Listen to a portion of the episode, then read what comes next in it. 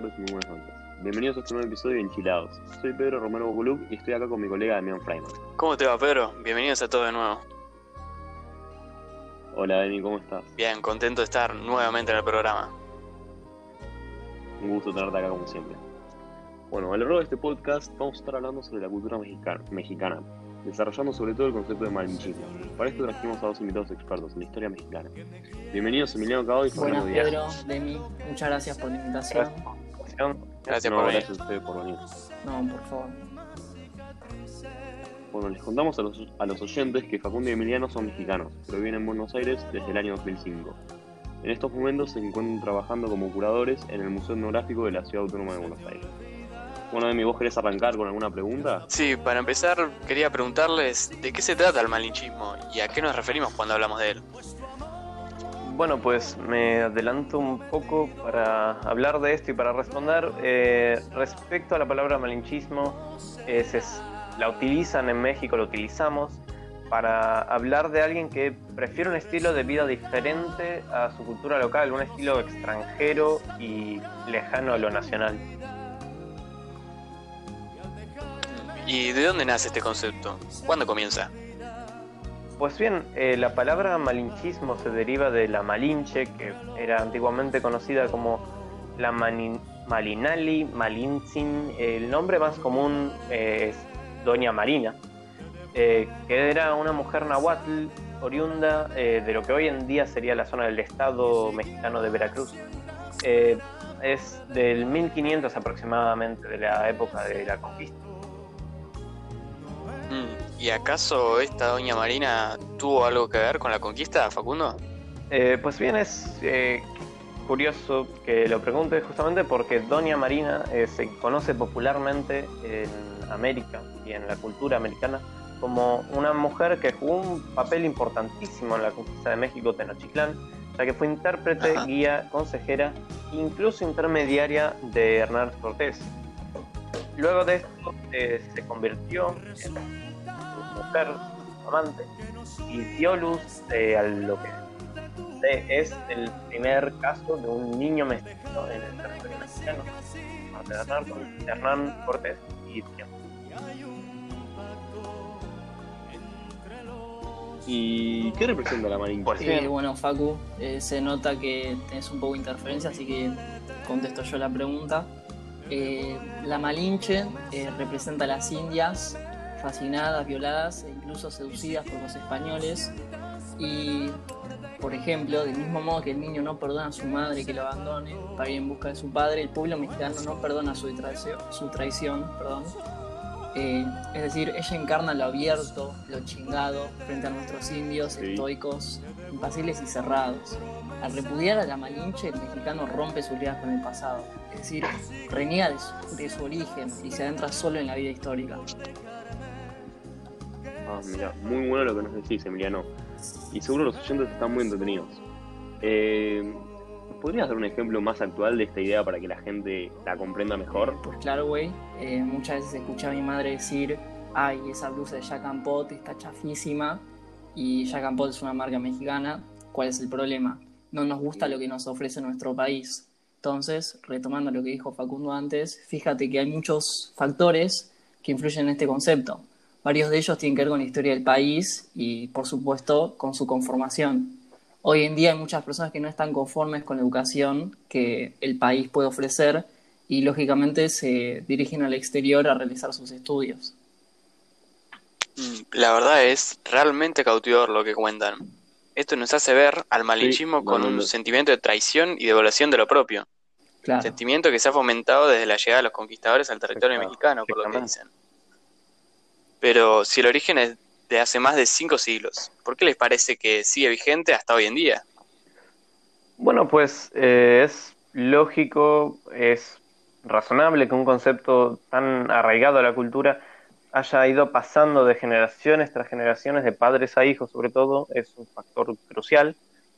Y que se haya conservado en la cultura mexicana marca un camino de, de lo que es mexicano, de lo que se considera la calidad de lo mexicano frente a lo extranjero. Y es un análisis que nos debemos como pueblo eh, desde el sentido de revalorizar lo mexicano. en un sistema globalizado y capitalista donde se menosprecia todo esto y se pondera de forma distinta eh, todo lo que viene del mercado internacional. Eh, necesitamos generar estas, estos, estas características para generar una competitividad dentro del mercado mundial, eh, creo, en mi opinión. Totalmente, totalmente. Bueno, eh, Facundo Emiliano, muchas gracias por respondernos estas preguntas.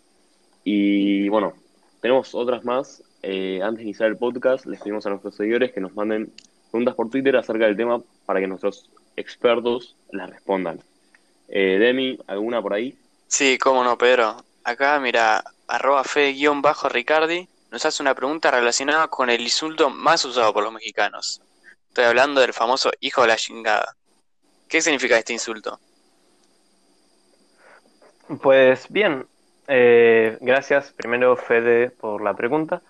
Eh, para responder esa pregunta, primero me gustaría hacer hincapié en pensar qué es la chingada, por quién es sobre todo la chingada, porque eh, la chingada es un concepto antiguo, lo que se pensaba como una madre, una representación de lo materno, un poco parecido a la llorona, y la chingada es específicamente la madre que ha sufrido la acción corrosiva e infamante implícita del verbo del que deriva básicamente popularmente, que es eh, similar a joder, eh, relacionado al acto sexual.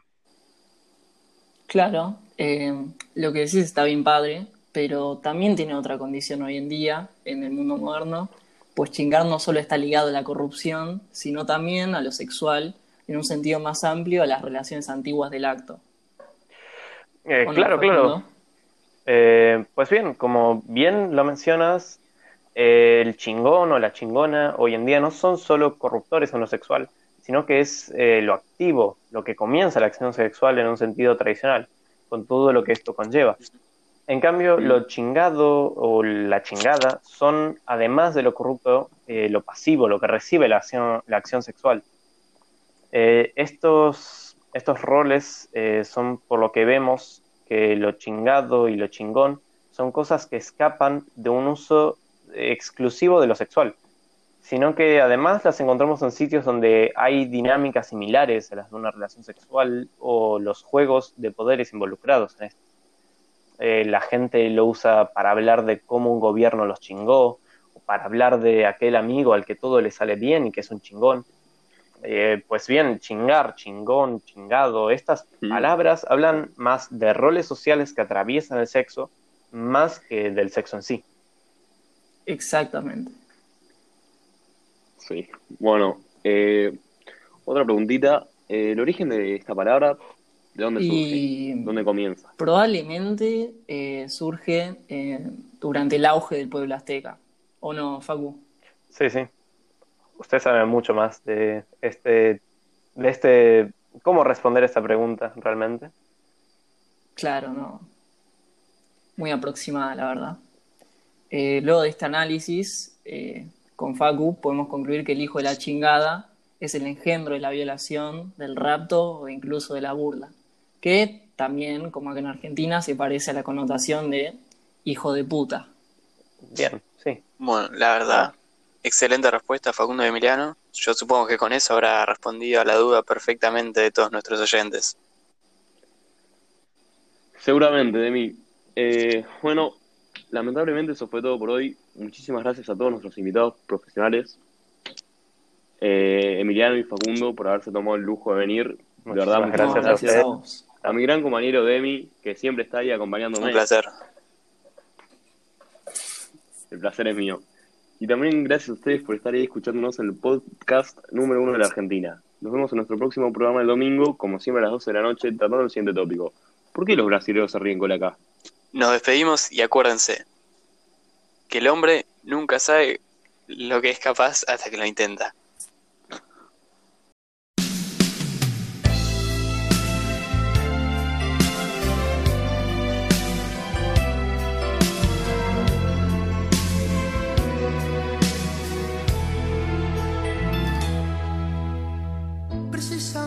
ahora que tú ya te has ido.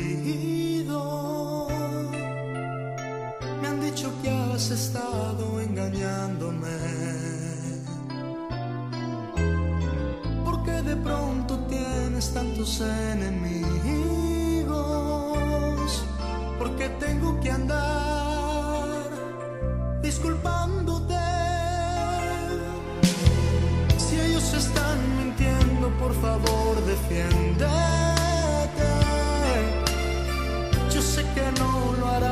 Dicen la verdad.